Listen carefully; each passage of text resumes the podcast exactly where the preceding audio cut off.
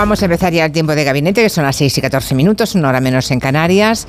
Les cuento que hoy tenemos sentados en torno a la mesa a Juan Manuel de Prada y Elisa Beni en Madrid. Buenas tardes a los dos. Muy buenas tardes. Muy buenas tardes. Ignasi Guardans, ¿estás en París dando clase o estás en Bruselas? Eh, no, en Bruselas. En En Bruselas. Bruselas, en Bruselas. Bueno, ah, y tenemos por supuesto a Asun Salvador. ¿Qué tal, Asun? Buenas tardes. Hola, buenas tardes. Hoy vamos a fijarnos en un fenómeno que empieza a hacerse visible eh, en España, el de los pastores evangélicos que están intentando que calen en la comunidad latina que hay en nuestro país, particularmente en Madrid, que es una comunidad bastante grande, unos postulados, los postulados fanáticos, podemos decir, que en Brasil ya acompañaron al ultraderechista Jair Bolsonaro.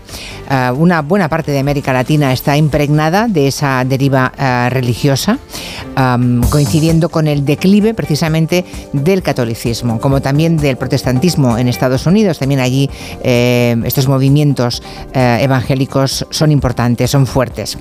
En nuestro país curiosamente, pues también va aumentando poco a poco, como quien no quiere darse cuenta, eh, su implantación. Y de eso hablamos hoy con, en el tiempo de gabinete. Creo que es interesante y bueno que lo hagamos. Asun, cuéntanos. Voy a empezar dando algunos datos, Julia, si te Sí, parece. perfecto. Sí, según la Federación de Entidades Religiosas Evangélicas de España, en 2004 había en nuestro país menos de mil iglesias evangélicas. Ahora, según su última memoria, rondan las 3.300, es decir, que en dos décadas la cifra se ha multiplicado por más de tres y esto se debe principalmente a que han ido llegando en estos años inmigrantes procedentes de Latinoamérica, de Rumanía y de algunos países de África. Con todo, pese a ese aumento de lugares de culto, solo el 2% de la población en España se declara protestante, atendiendo también a los datos recogidos por el Observatorio del Pluralismo Religioso. El territorio con mayor presencia de esas iglesias es Cataluña, con 915, le sigue Madrid con 764 y detrás Andalucía con 678, según las cifras de ese mismo observatorio. Bueno, pues en Madrid el Partido Popular ha empezado a hacer guiños a esa comunidad. El último ejemplo lo hemos visto este fin de semana, eh, en el que se hizo un acto llamado Europa es hispana, lo organizó el PP de Madrid, con presencia de ciudadanos que procedían de diferentes países de la América Latina, Venezuela, Colombia, República Dominicana, y ahí apareció una intervención muy destacada de una pastora evangélica llamada Yadira Maestre, que pidió bendiciones para Almeida, para Ayuso y para Feijóo. En las crónicas y artículos que se han publicado sobre esa intervención, que fue el sábado, hay quien compara el momento en el que interviene esta predicadora con la última campaña brasileña en la que tanto Bolsonaro como Lula fueron bendecidos por pastores evangélicos en, esa, en plena campaña electoral. Y eh, vamos con un fragmento de esa intervención para que juzguéis vosotros mismos. Oramos por los gobernantes de la comunidad y también por nuestro alcalde. Tu palabra dice que cuando gobiernan lo justo, cuando gobiernan aquellas personas que tienen amor, que tienen pasión por la gente, entonces tenemos paz. Señor, pedimos, Padre Celestial, que cada día el amor haya en el corazón de este partido. Desde el número uno, nuestro Señor Fijó, hasta nuestro querido alcalde José Luis Martínez Almeida. Y creemos, Dios mío, que tú eres el Dios todopoderoso. Aleluya. Para que se siga expandiendo tu palabra. Ha llamado mucho la atención y hay muchos comentarios en Twitter porque no es algo a lo que estemos acostumbrados No. en nuestro país. Lo veíamos muy lejano siempre. Sí, es algo que sí que se da, la participación de, re- de reverendos y de predicadores es algo habitual en campaña en Estados Unidos, donde de forma más formal o informal no solo se habla de ello, sino que, que estos predicadores han asesorado a presidentes del gobierno. Trump favoreció que tuvieran más peso cuando en 2017 firmó una orden ejecutiva para facilitar la participación de grupos religiosos en campañas políticas y que perdieran sus beneficios impositivos y también fomentó la influencia dentro del gobierno. Y en Centroamérica y en América Latina hay varios países que han tenido a pastores evangélicos entre sus candidatos. Ejemplos, en Costa Rica, el predicador evangélico Fabricio Alvarado ha concurrido a las dos últimas presidenciales. En Guatemala, Jimmy Morales, que presidió el país entre 2016 y 2020, él no era pastor, era humorista, pero sí que hizo de su confesión evangélica la hoja de ruta para gobernar y nada más ganar dijo, pongo a Dios por encima de todo, algo muy similar esa misma idea fuerza de Bolsonaro en la campaña de 2018. Brasil, por encima de todo, Dios por encima de todos. En Brasil, la comunidad evangélica representa el 30% del electorado y a Bolsonaro en 2018 mm. aquello le funcionó. Ganó con 11 puntos de diferencia. En las últimas ha pesado más la figura de Lula, la vuelta de Lula, aunque en esta ocasión la distancia ha sido mínima. Muy bien, pues muchas gracias, Asuna. Hasta mañana. Hasta mañana. ¿De qué síntoma que aparezcan por aquí estas iglesias y que mm, vaya aumentando el número de fieles y que una predicadora como esa señora que hemos escuchado, cuyos fragmentos, eh, bueno, si el que tenga curiosidad puede buscarlos porque hay muchísimos, algunos todavía más histriónicos que los que hemos oído, mm, pues sean capaces de convocar a, miles de personas en un, en un, acto en Madrid. Me gustaría saber qué opina eh, mm, de Prada, porque obviamente dicen todos los eh, sociólogos que es la ausencia o es el declive tanto del protestantismo como del catolicismo lo que ha propiciado el auge de estas iglesias evangélicas. ¿Cómo lo ves, Juan Manuel? Bueno, hombre, en España evidentemente es el, es, el ocaso de la Iglesia Católica, ¿no? Esto es indudable.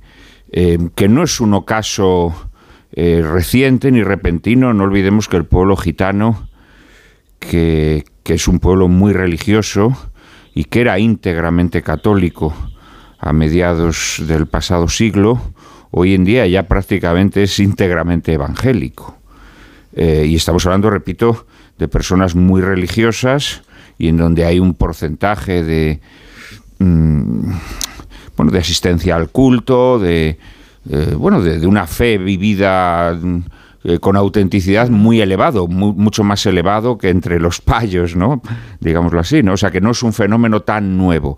Eh, lo que pasa que es verdad que en los países de, Centroamérica y de América del Sur, pues es un, es un fenómeno devorador, ¿no? Es un fenómeno devorador.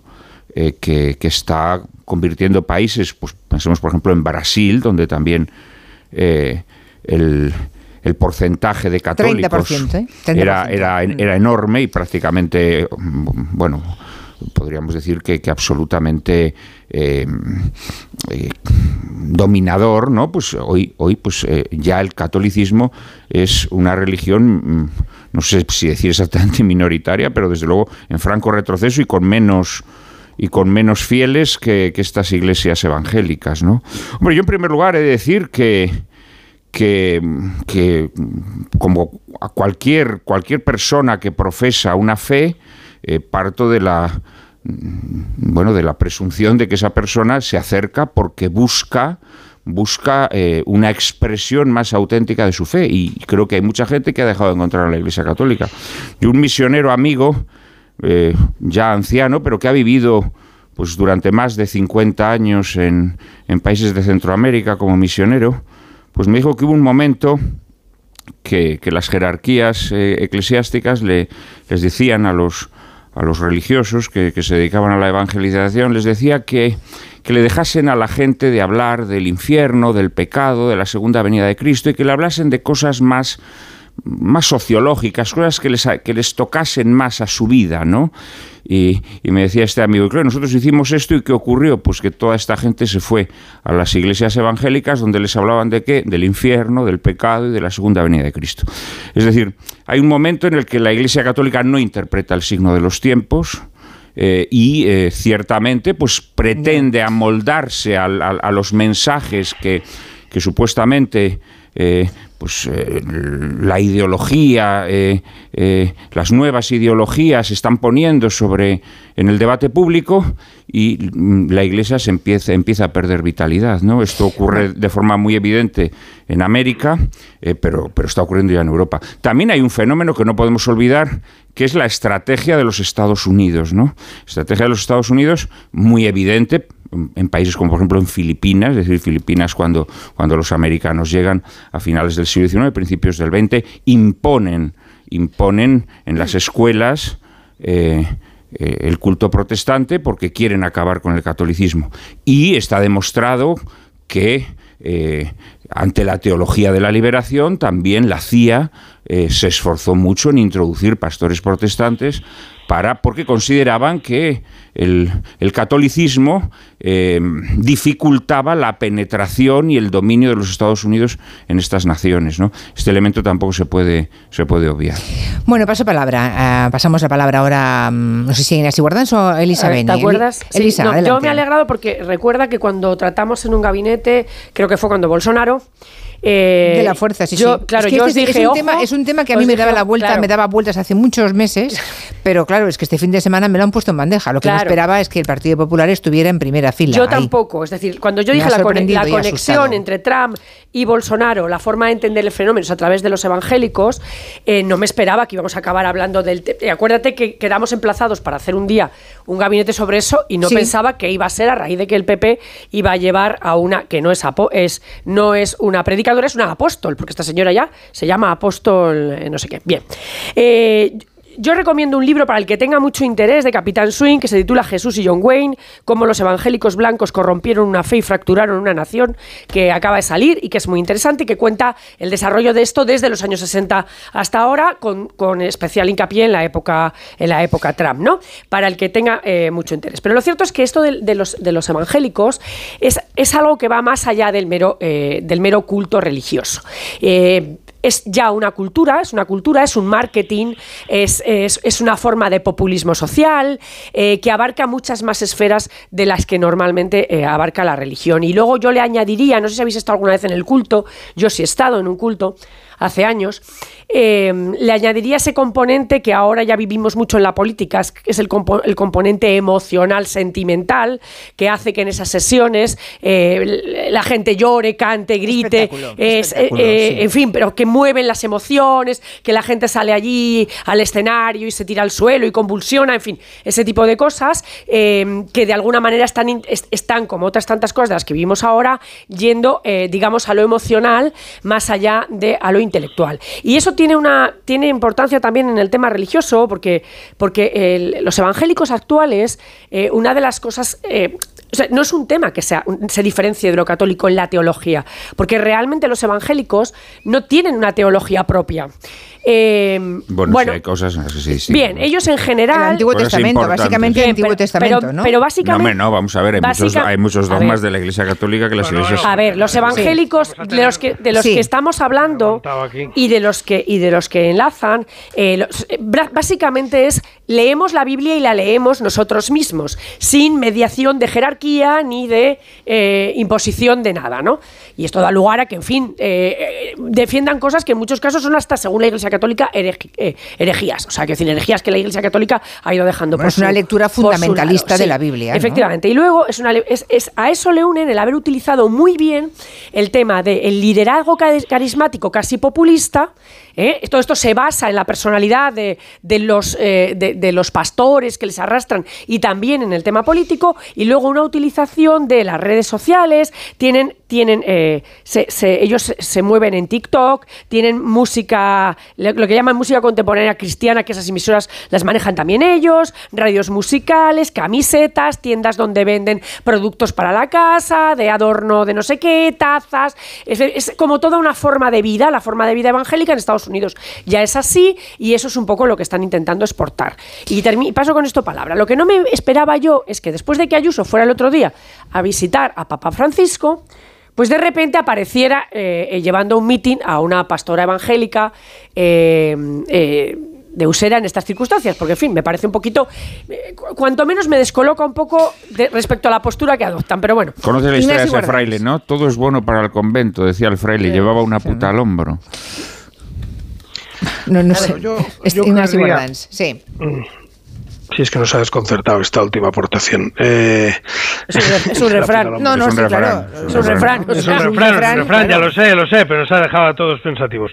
Bueno, yo querría separar aquí dos, dos hilos de, razonamiento y de discusión que ya sé que se contaminan, pero yo intento separarlos tanto como pueda, ¿no? Porque creo que deben ser separados. Y entonces, y, y serían casi casi dos gabinetes distintos, aunque los tratemos los dos a la vez, ¿no?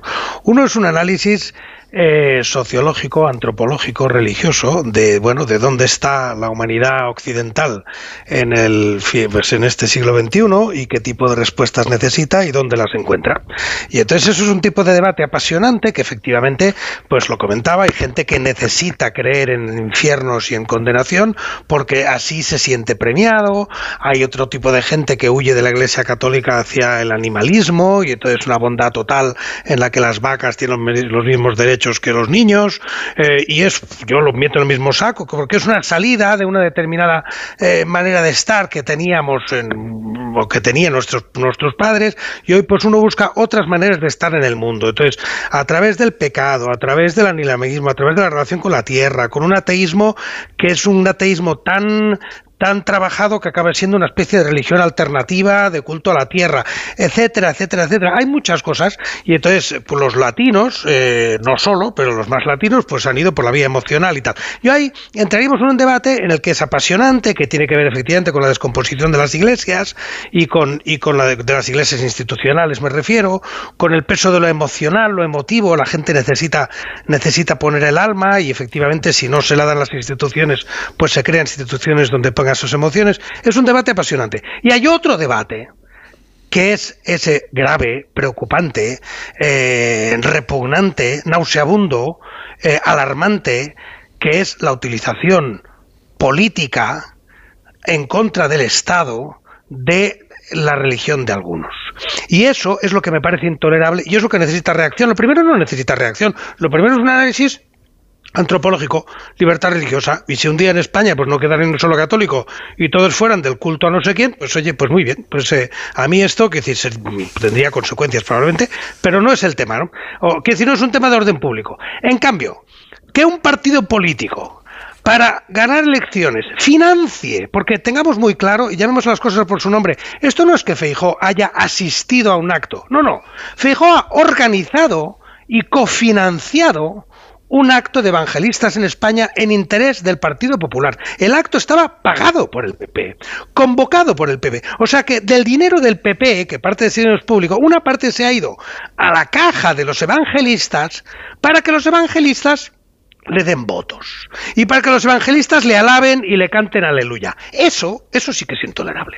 Eso es intolerable, eso merece una reacción frontal, radical y directa. Y entonces eso efectivamente, si viene, esa mezcla viene efectivamente del mundo anglosajón, esa mezcla sabemos en el bolsonarismo dónde acaba, y esa mezcla en Europa no la podemos tolerar. Y no tiene nada que ver con la libertad religiosa. Es intolerable ver a un partido político organizar eventos religiosos para su propio beneficio, que es totalmente distinto de ir un día a la fiesta del Pilar, para por si alguien lo dice. No, no. Si usted se apunta al acto religioso de otro, ya lo veremos. Si usted lo que hace es intentar absorber un movimiento sectario para conseguir eh, comprar su discurso y que encima le voten y, y, entonces romper la separación entre el telepredicador y la política eso lo hemos visto a dónde nos lleva en otros países y eso sí que me parece, me genera una reacción no solo de, alergia, de náusea y de reacción de orden público. Es decir, no, señor, no lo tolero y no tiene nada que ver con la libertad religiosa.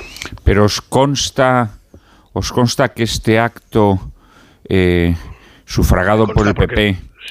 Eh, se ha realizado a través de asociaciones evangélicas, no era un acto en el que se convocaba a toda la comunidad. No, no, eh, no, no, hispana, de verdad, no, hispanoamericana en Madrid. No, no, no, no, era un acto organizado por los evangelistas con ellos y, con, y, financiado, cofinanciado, no, no todo el dinero viene del PP, por eso había carteles del Partido Popular Europeo, lo cual significa que probablemente este dinero no venía, yo así de, filo, de, fino intento hilar, es, habría que investigarlo, porque ponía PPE, con lo cual es muy probable que ese dinero viniera de la caja del Parlamento Europeo en lugar de la caja del propio, para justificarlo, ¿eh? porque por eso pusieron la palabra Europa, para poder justificar que ese dinero venía del dinero del Grupo Parlamentario Europeo en lugar de la caja del Partido Popular en Génova. Hasta ese punto te sé de lo que estoy diciendo. Pero eso no era un acto abierto, no es un acto cultural sobre la América Latina, en el que todo. No, no, no. Es un acto de los evangelistas latinos cofinanciado por el PP. Así de claro. ¿Qué cambia eso? ¿Qué, qué, cambia eso? Segundo. No, un segundo. Hombre, cambia que no tendría nada que ver si aquí tuvieras un acto, un acto de la comunidad latina en España en el que se hablara de cultura, de color, yo qué sé, de lo que tú quieras. No, la pregunta era, una cosa mucho más amplia y diversa. La pregunta era para Juan Manuel, ¿no? El hecho de mm, qué cambiaba para ti em, eh, tu análisis, lo que has dicho previamente con esto otro. No, no, no, no. Es que yo, pues pensé que esto era un acto, yo pensé que esto era un acto organizado para la comunidad hispana. No, no pensaba que era un acto organizado para los eh, eh, sudamericanos eh, evangélicos. Convocan ellos y lo organiza para ellos. Por cierto, dice Octavio. antes claro, me parece, me parece más. Sí, me parece más lamentable. Sí. ¿Y la Iglesia Católica Española? Porque, mm, claro, habría que preguntarle a la Conferencia Episcopal y a la, digamos, a la jerarquía eclesiástica española qué sienten ante el auge de movimientos como este, ¿no? En teoría, digamos que el Partido Popular era el partido que estaba más cerca de los postulados de la Iglesia Católica. Esto no sé si puede perjudicar o no la relación que tengan con, la, con, la, mm, fin, con las altas esferas eclesiales españolas, no lo sé. Pues habrá que preguntárselo, pero creo que sé bastante bien lo que piensan. Otra cosa es lo que dirán, pero lo que piensan está, está bastante claro, sí.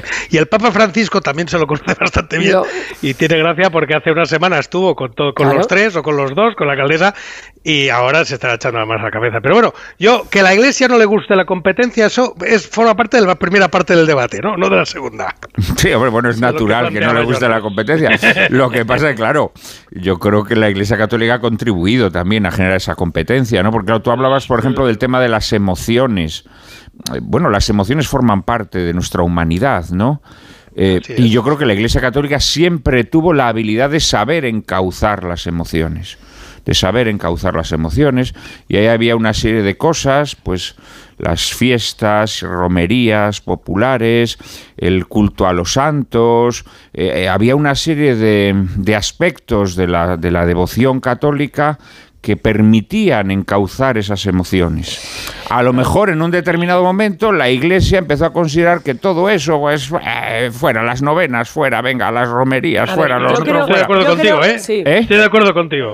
y, y a lo mejor reprimió esas emociones y hay mucha gente que necesita en su expresión de fe eh, también que sus emociones tengan una presencia. Y a lo mejor la iglesia ahí la cagó. Por ¿Podríamos decir que el evangelismo es al cristianismo lo que los talibanes al islam, para entendernos? Porque no estamos retratando eh, el fundamentalismo. el fundamentalismo. yo voy, yo voy a eso. Yo, voy a, pero no. en ese sentido. Julia, creo que no y te lo justifico después. Vale, pero por ejemplo, en el, en el libro de, la, de, esta mujer que yo os he comentado, de, de Christine Coves Dimez, eh, ella analiza el papel y habla de cómo los valores tradicionales a los que los evangélicos, ella ha hecho el estudio en Estados Unidos, pero digamos que todo procede de ahí, es, es, es, luego es exportado. ¿no?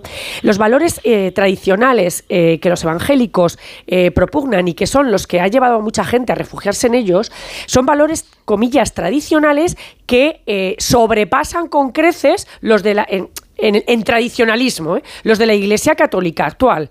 Es decir, cuando ellos, ellos eh, hablan, por ejemplo, de, eh, e, ella dice que creían que la, Iglesia Católica se había vuelto blanda y femenina y que de alguna manera buscaban esa especie de vuelta a tomar las riendas, es decir, buscaban el patriarcado, la vuelta del patriarcado, por eso esta mujer hace del padre rector de la, de la vida familiar, de, de esa familia tradicional antigua que, insisto, ni siquiera en esos términos creo que la Iglesia Católica eh, la, defiende actualmente, ¿no? De la mujer en casa, de, en fin, de todos esos valores. los postulados de los eh, evangélicos son terribles. Esto ¿eh? es, vale. Me habéis dicho muy rápidamente que la no tiene nada. en casa. Claro, me, claro, me dicho muy rápidamente. Yo he puesto el ejemplo de la interpretación de los talibanes que hacen del Islam. Es, es, ah, enseguida me habéis dicho que no tenía nada que ver, pero es el mismo, ah, mm, es el mismo fundamentalismo que aplican los evangélicos. Con respecto los el evangelismo respecto claro, con respecto a las mujeres, con respecto a las armas, por ejemplo, porque ellos no presentan. No, no, luego cuando quieras te, sí, ahora, ahora, ¿eh? ahora mismo. Ellos no presentan al Cristo eh, que bondadoso de pon la otra cara en la mejilla. Eh, ellos han estado defendiendo que un buen cristiano tiene derecho a defenderse por la fuerza de las armas y son partícipes en el tema del, del RIF, de la Asociación Nacional del Rifle, etcétera, etcétera. es decir, son valores hiper tradicionales, mucho más allá de lo que ninguna iglesia, eh, de, las demás iglesias eh, asimiladas en, los, en, los, países occidentales, eh, defiende. Y en ese sentido sí que enlazan con los ultraortodoxos islámicos, que serían los islamistas. en esa visión ultra ortodoxa. En la que siempre salen perdiendo a las mujeres, por cierto. Por cierto. Es que básicamente funciona para eso. Eh, Ignasi, ¿por qué no? Bueno, porque creo que hay, de nuevo, perdona que estoy un poco escolástico hoy, he venido escolástico en plan de dividir y clasificar, ¿no? Eh, si a lo que vamos es a la ortodoxia, los, los, talibanes no son los más ortodoxos. El wahabismo es mucho más ortodoxo que los talibanes. Bueno. El wahabismo de... Lo, no, no, perdón. vale, vale, vale. es un tema... Vale, pero, entonces me estás corrigiendo el grado, no Ultramontanos, la llámale, llámales, llámales ultramontanos en lugar de ultraortodoxos. Dejadme razonar. ultramontanos. Dejadme, hacer, dejadme hacer un razonamiento entero, por favor. Lo intento. Venga. Si a lo, eh, son dos cosas distintas. Una es el hecho de que sean ortodoxos en una cierta línea dura o de que no lo sean. Y en ese sentido, pues se pueden meter en el mismo saco, si quieres, que los judíos más ortodoxos y que los del wahabismo y que una parte de los talibanes. En cambio, ¿qué es en lo que no tiene nada que ver y por eso te he reaccionado? Y lo que lo distingue totalmente, que los evangélicos no tienen jerarquía, no tienen estructura, no hay una doctrina que tengan que obedecer, cosa que los wahabistas y los ortodoxos y los talibanes sí. Cada uno de ellos, y es parte esencial de la, de la estructura evangélica, es que esta señora que habló el sábado, ella es dueña y señora y no tiene, no se somete a nadie. Y si esta señora mañana considera que lo que dice el libro de los reyes es que el rey Josías exige a todos, pues en función de la gente que ella atraiga, es lo que vale. Pues fíjate si es peligroso, fíjate si es peligroso eso. eso es muy peligroso. Claro, pero no hay concilio, no hay iglesia, no hay colectivo. No hay estructura jerárquica.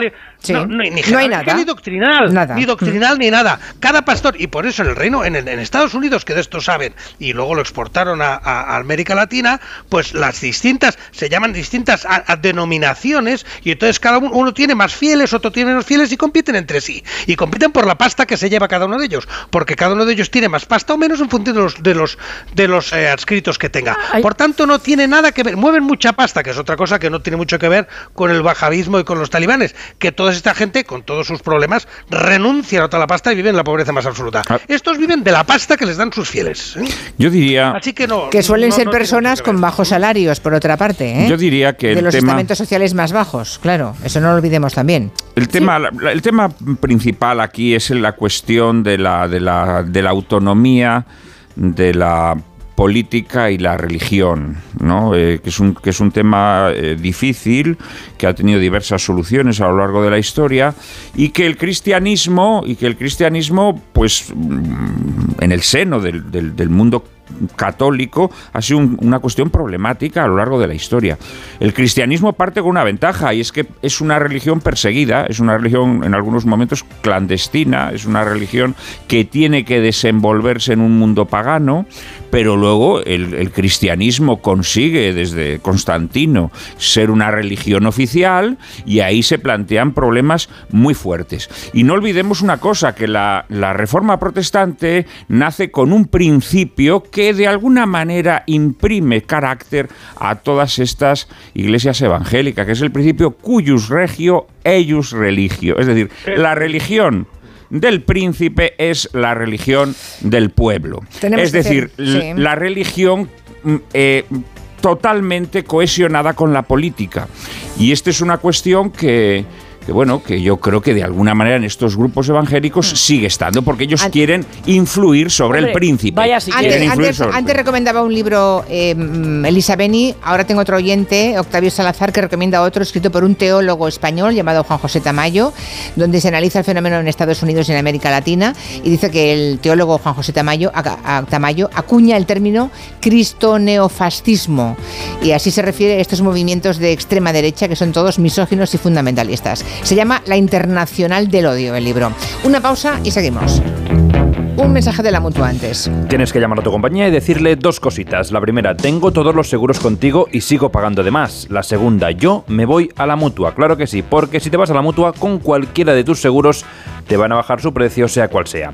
Así que lo sabes, llama al 91 555 5555 y te cambias. Por esta y por muchas cosas más, vente a la mutua. Consulta condiciones en mutua.es. Con cebolla. Sin cebolla. Con cebolla que le da alegría. Sin cebolla, que es muy fuerte. Aunque el mundo se divida entre tortilla con cebolla o sin cebolla, en Opel Service elijas lo que elijas, siempre elegirás muy bien. Cambia tus neumáticos con un 2x1 en las mejores marcas. Pide tu cita ahora y haz tu mejor elección. Condiciones en opel.es.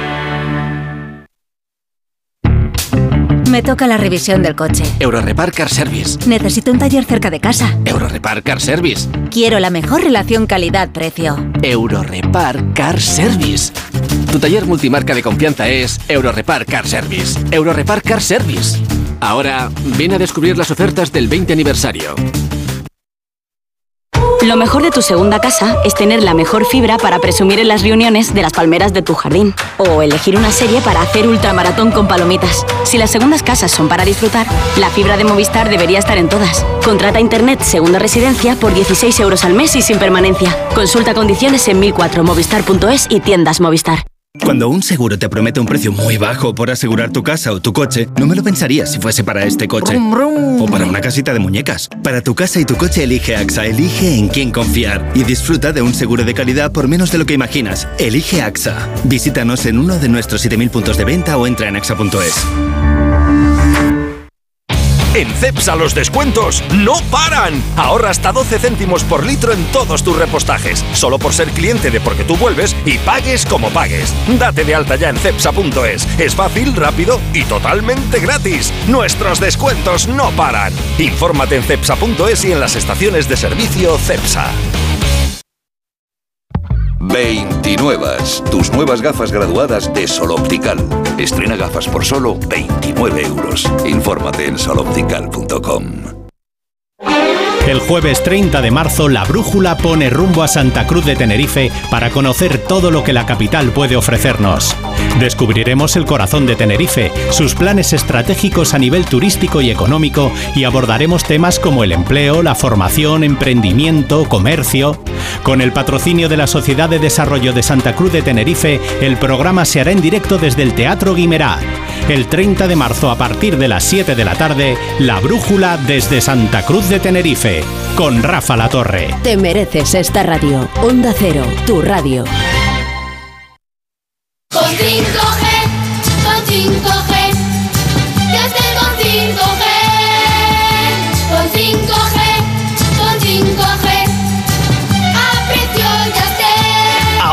Yastel 5G al alcance de todos. Con fibra y dos líneas de móvil por 43.95.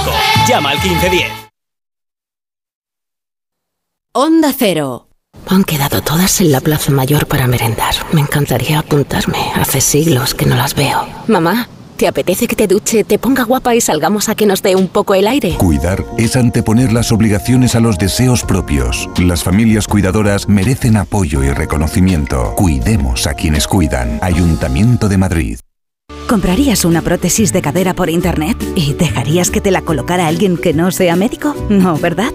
Entonces, ¿por qué compras la ortodoncia, el blanqueamiento dental o la férula de descarga si los tratamientos bucodentales son complejos y han de ser personalizados? Consulta con un dentista de tu confianza. Pon la salud de tu boca en buenas manos. Colegio de Odontólogos y Estomatólogos de Madrid. ¿Pensando en renovar tu baño? Ahora es el momento. Te esperamos del 21 al 28 de marzo en la semana sin IVA de Coisa Sanitarios. Descubre las últimas tendencias en azulejos, muebles, mamparas, calefacción. Las mejores marcas a los mejores precios. Sin IVA. Renueva tu baño. Renueva tu vida. Encuéntranos en grupocoisa.com. Coisa. Nos mojamos por ti. Si tiene joyas de firma o artículos de oro y plata, llame al 91 534 6706 o vaya a la Plaza San Juan de la Cruz 9. Si tiene joyas de firma o artículos de oro y plata, llame al 91 534 6706 o vaya a la Plaza San Juan de la Cruz 9. Le pagarán el mejor precio al momento. Y también bolsos de Vuitton, Chanel y Hermès. Fuenlabradaloft.com. Ya quedan muy pocos. Fuenlabradaloft.com. Loft contrastero en Fuenlabrada por menos de 100.000 euros. Fuenlabradaloft.com. Las vacas Angus y Wagyu de la ganadería Organic comen pastos naturales reforzados con una mezcla de higos secos y pasta de aceite de oliva virgen extra. Es una carne increíble. Y como queremos que la pruebes, te llevamos del campo a tu casa dos solomillacos de 300 gramos, un chuletón de un kilo y cuatro hamburguesas de 150 gramos por solo 69 euros. Todo Angus Eco de Organic. Haz tu pedido 910 2010 910 2010 o en carneorganic.com. Organic, la mejor carne del mundo. Si a ti lo que realmente te gusta es llegar del trabajo y ponerte a revisar portales inmobiliarios, hacer llamadas, mandar mails, organizar el papeleo y tener que enseñar tu casa a desconocidos, hazlo. Si no, confía la venta de tu casa a los mejores profesionales y disfruta de lo que realmente te gusta. Gilmar, de toda la vida, un lujo.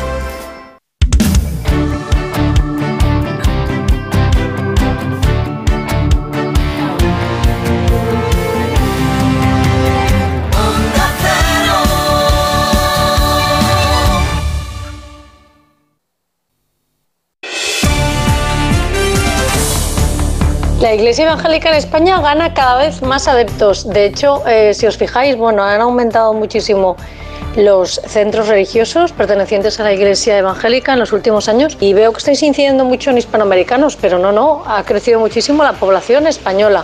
Y eh, bueno, yo tengo un familiar, pero aparte son muy conservadores, extremadamente conservadores. Aquí las iglesias evangelistas votan a quien sea provida y son los pastores los que dicen a todos sus fieles votar. Así fue en Estados Unidos. Votaron a Trump por el tema del aborto. Claro, yo aquí creía que los, los evangélicos votan por Vox. Algunos sí, otros no. Y ahora el PP quiere eso. Soy cristiana, evangélica, bautista, llamada de mal nombre protestante.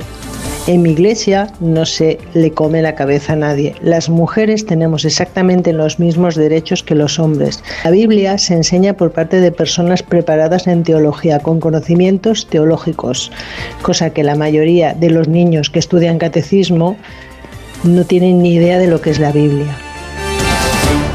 La mayoría vota Vox, decía una, oyente antes. No sé, de todo lo que habéis escuchado ahora, os puedo leer alguna cosa más. Por ejemplo, otros mensajes de oyentes. Es una estrategia para cantar el voto de un perfil determinado. Los evangélicos elevaron a Trump y a Bolsonaro. Es una estrategia ganadora. Eh, la derecha llama a los latinos con desprecio, bueno, una palabra que no voy a reproducir. Eh, les paga los salarios más bajos, pero ahora quieren que quieren sus votos. Bueno, no sé. Ya habéis visto que, que en la, digamos que la unión de política y religión en este caso está mm, bastante clara para muchos oyentes. Quiero hacer una salvedad, porque es verdad que lo había visto antes y no lo he comentado, que la Federación de Entidades Religiosas Evangélicas de España, que se llama FEREDE, hizo un comunicado después de este acto en el que pedía a los ministros del culto evangélico que, comillas, eviten utilizar su influencia pastoral para condicionar el voto de los creyentes y, en la que y en la que afirmaba que las iglesias evangélicas en España son plurales en sus preferencias políticas particulares y que las opiniones particulares de los fieles evangélicos sobre cualquier asunto, también en materia política, expresan o en público o en privado, se encuentran amparadas por son otra cosa, Lisa. Bien, por eso digo, bueno, ya, pero que quería, quería dejar claro que, había habido, que había habido evangélicos eh, eh, que se habían mostrado contrarios a. O sea, queda claro que no, lo, mismo. No, no, no, perdona, Julia, un momento, déjame aclarar esto, porque aclarar, eh, lo que creo que es una aclaración.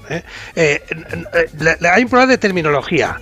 Las iglesias protestantes, lo que ha dicho esa oyente mal llamadas protestantes, lo que en Europa se llama evangélicos, no tiene nada que ver con esta historia que estamos hablando. Son, son gente que son políticamente neutros, que no ya hablan de política en, su, en sus templos y que derivan efectivamente de lo que solía ser la tradición protestante, eh, lo que en Europa llamamos protestante. Y eso es muy. y son, están registrados además y se, se agrupan en una serie de estructuras, que es lo que acaba de definir Elisa, y que hacen sus comunicados. Eso es totalmente distinto de esta cosa de telepredicador que nos ha llegado de América Latina, que sí que es fundamentalmente a raíz de América, con base latinoamericana, aunque ahora se sumen otros, y que eso no tiene nada que ver con lo que hasta ahora llamábamos protestantes. Me dicen muchos oyentes que tenemos que ver una serie de Netflix que se llama El Reino, en la que precisamente se habla de el mundo evangelista. Recomendadísimo. Recomendadísima. el Reino. Muy recomendada. Vale. Eh, Juan Manuel, me quedan menos de un minuto.